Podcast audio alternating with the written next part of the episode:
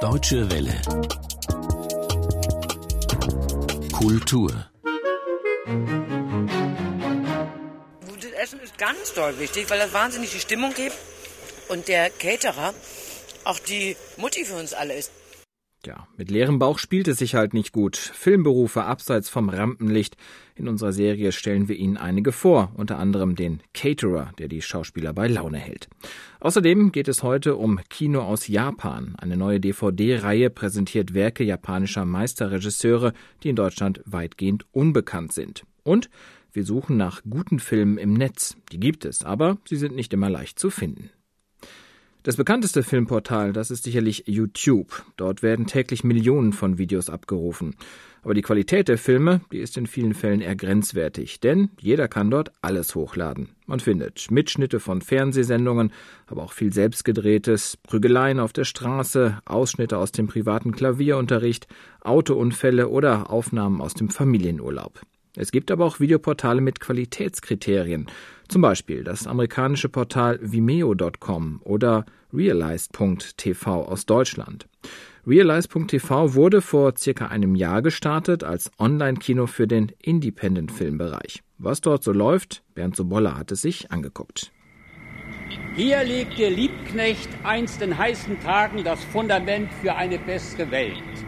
Mit diesen Sätzen begann vor 32 Jahren der Rechtsspruch zum Palast der Republik eine Szene aus Eine demokratische Entscheidung. Der Film von Nick Nagel schaut auf die letzten Tage des Palastes der Republik und gehört zu den über 130 Werken, die das Online-Kino Realize TV zurzeit anbietet.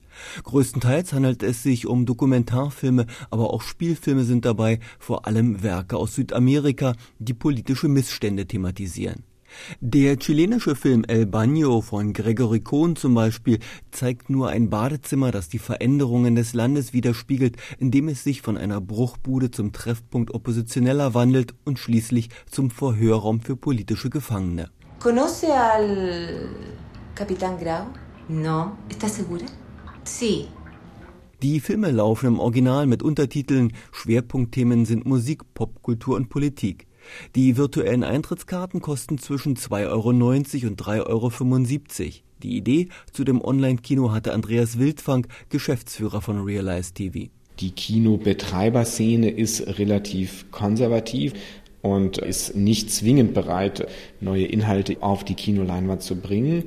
DVD ist so ein Problem, weil doch die ähm, sagen wir, Initialkosten relativ hoch sind äh, für eine DVD-Herausbringung.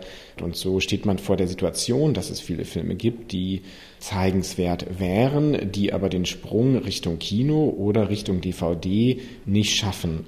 Onlinefilm.org dagegen ist ein Portal, das von europäischen Dokumentarfilmorganisationen gegründet wurde, um das Schaffen ihrer Mitglieder weithin sichtbar zu machen. Zu jedem Film gibt es eine Inhaltsbeschreibung und einen zweiminütigen Ausschnitt zu sehen, ehe die Besucher sich dann die Filme zum Preis von zwei bis acht Euro herunterladen können. So auch Der Tod ist ein wunderbares Erlebnis mit der Sterbeforscherin Elisabeth Kübler-Ross. Unsere alten Bauern, die haben keine Angst vor dem Sterben.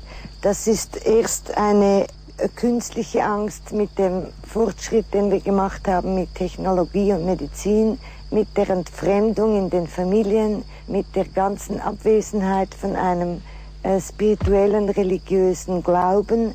Das ist erst so schlimm geworden in den letzten 100 Jahren. Ein bisschen erinnert Online-Film.org an die amerikanische Plattform Archive.org, die aber neben Cartoons, Heimvideos, Kultur- und Wissenschaftsfilmen auch Spielfilme anbietet.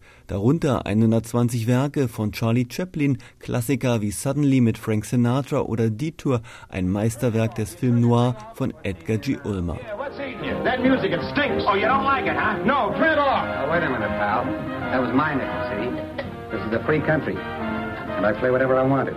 Und dann ist da noch Vimeo.com. Die Plattform wurde 2004 für nicht kommerzielle Videos gegründet. Hier dürfen ausschließlich Personen Filme hochladen, die auch an der Produktion beteiligt waren. Und fast immer hat man den Eindruck, dass es sich bei den Werken, die in 17 Genres unterteilt sind, um qualitativ hochwertige Produktionen handelt.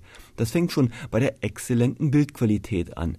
25.000 Filme gibt es allein zum Thema Kunst und zur Ferienzeit lohnt sich garantiert ein Blick auf die Reisefilme, wo ca. 17.000 Werke angeboten werden. Darunter Videos über Alaska, Nepal und Ägypten, aber auch über das Festival of Lights in Berlin von Konstantin Alemassow.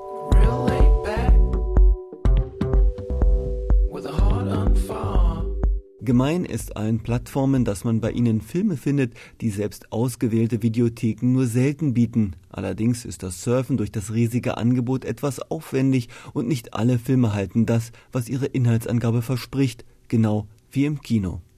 Filmportale im Netz, Bernd Sobolla hat sich einige angeschaut.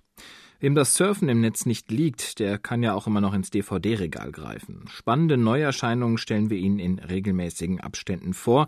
Diesmal geht es um Filme von japanischen Filmemachern, die in Deutschland weitgehend unbekannt sind. Japanische Meisterregisseure, so lautet der Titel einer DVD-Reihe, die 22 Filme vorstellt. Darunter auch Werke von Nagisa Oshima, den manche als Kinoextremisten bezeichnen. Über ihn hat mein Kollege Jochen Kürten mit Jörg Gerle vom Kinomagazin Filmdienst gesprochen. Jörg Gerle, wir sprechen heute über Nagisa Oshima, über eines seiner früheren Werke, Sing a Song of Sex, so ist zumindest ein englischer Titel dieses Films.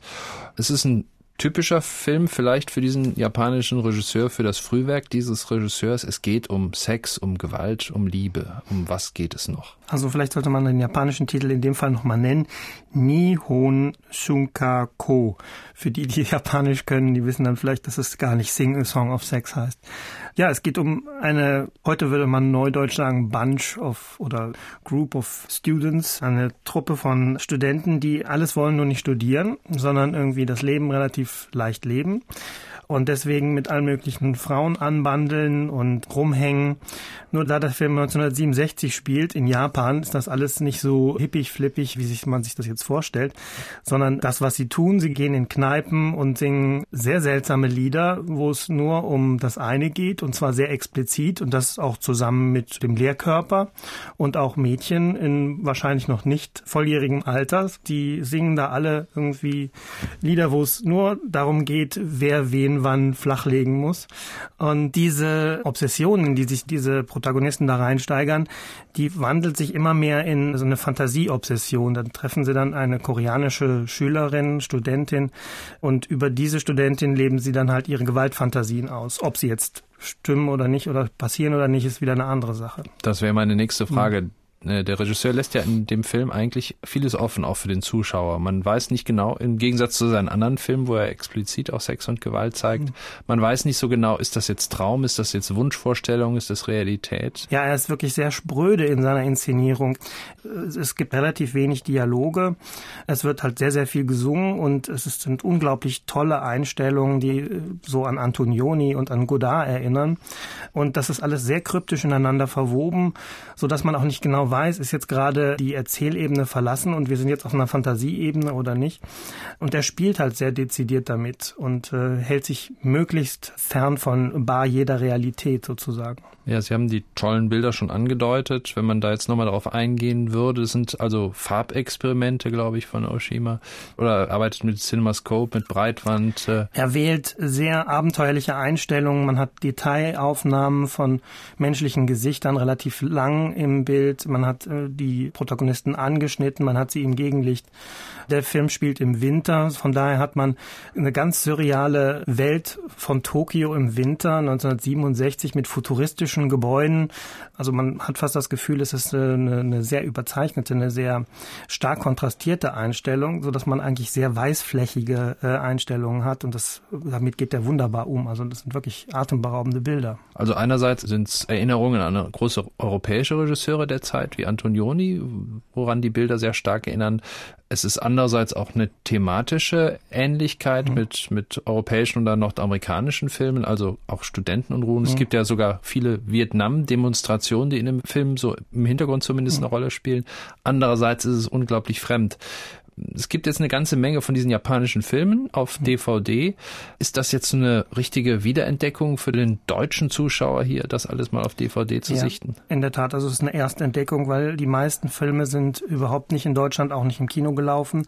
Sie sind alle unsynchronisiert, 22 an der Zahl, mit deutschen Untertiteln. Also manchmal hat man das Gefühl, es sind sehr oberflächliche Untertitel, aber in diesem Fall macht das alles sehr viel Sinn und man kann gut der Handlung folgen. Es ist also eine wirklich meisterliche editorische Arbeit, die da geleistet wurde von diesem österreichischen, bezeichnenderweise österreichischen Verleih Polyfilm Video.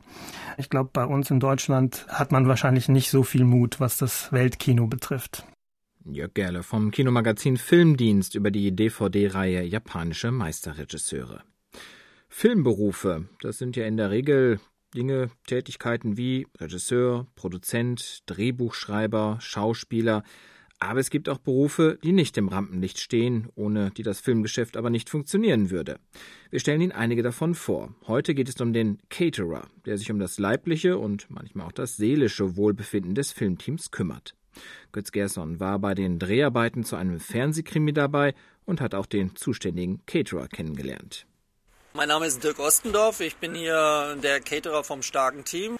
Wir bewirten eben halt die Schauspieler und das Team mit äh, Frühstück, Mittagessen und nachmittags und nicht zu vergessen die gute Laune. Diese gute Laune hat den gelernten Koch übrigens auch zum Film gebracht. Dazu kam sein umgebautes Wohnmobil, denn Caterer kann an und für sich jeder werden. Das Wichtigste sind Kontakte zu den Produktionsfirmen. Rund 6000 Catering-Betriebe sind in Deutschland registriert. Etliche davon bieten Event-Catering oder eben auch Film-Catering an. Manchmal liefern auch Restaurants ihre Speisen direkt fix und fertig zum Drehort. Für den mobilen Caterer kann der Arbeitstag durchaus auch nachts beginnen. Wir sind meistens die Ersten mit den ZAL am Start, das heißt also die Aufnahmeleitung. Wir kommen dann meistens morgens äh, als erstes. Wir bauen eben halt unser Programm hier auf, also so eine Art Frühstücksbuffet. Dann kriegen wir meistens die Stromversorgung, was ja noch nicht ganz unwesentlich ist, weil das bedingt eben halt, dass wir wirklich äh, arbeiten können. Wenn das gegeben ist, dann fangen wir eben halt an mit diesem Brot fertig backen, aufbacken und dann eben halt so ein Frühstücksbuffet zu erstellen. Dann kommt meistens schon das Team, das bedient sich dann, also sukzessiv eben halt nacheinander. Und ja, dann gehen die eben halt in ihre einzelnen Gewerke, also sprich Maske, Kostüm, wie sie auch immer heißen. Und zwischendurch laufen eben halt so Pfannkuchen oder eben halt Gemüsesticks, eben halt diese gesunden Sachen. Ja, und so zieht sich das dann hin bis zum Mittag. Und dann wird hier ein Mittagsbuffet aufgebaut. In der halbstündigen Mittagspause gibt es diesmal frisch zubereitete Hähnchenteile und Kaninchen, dazu Nudeln, Schupfnudeln oder Kartoffelplätzchen an diversen Salaten. Das Essen kommt gut an. Gutes Essen ist ganz doll wichtig, weil das wahnsinnig die Stimmung gibt. Und der Caterer auch die Mutti für uns alle ist. Der prägt unsere Stimmung, weil morgens, bevor ich mit irgendjemandem rede, spreche ich mit unserem lieben Dirk. Und der uns mit einem freundlichen Satz in den Tag begleitet. Gutes Catering bedeutet für mich eine gute Mischung aus allem, aus allen Bereichen, sag ich mal. Sowohl Hausmannskost als auch mal was Exotisches.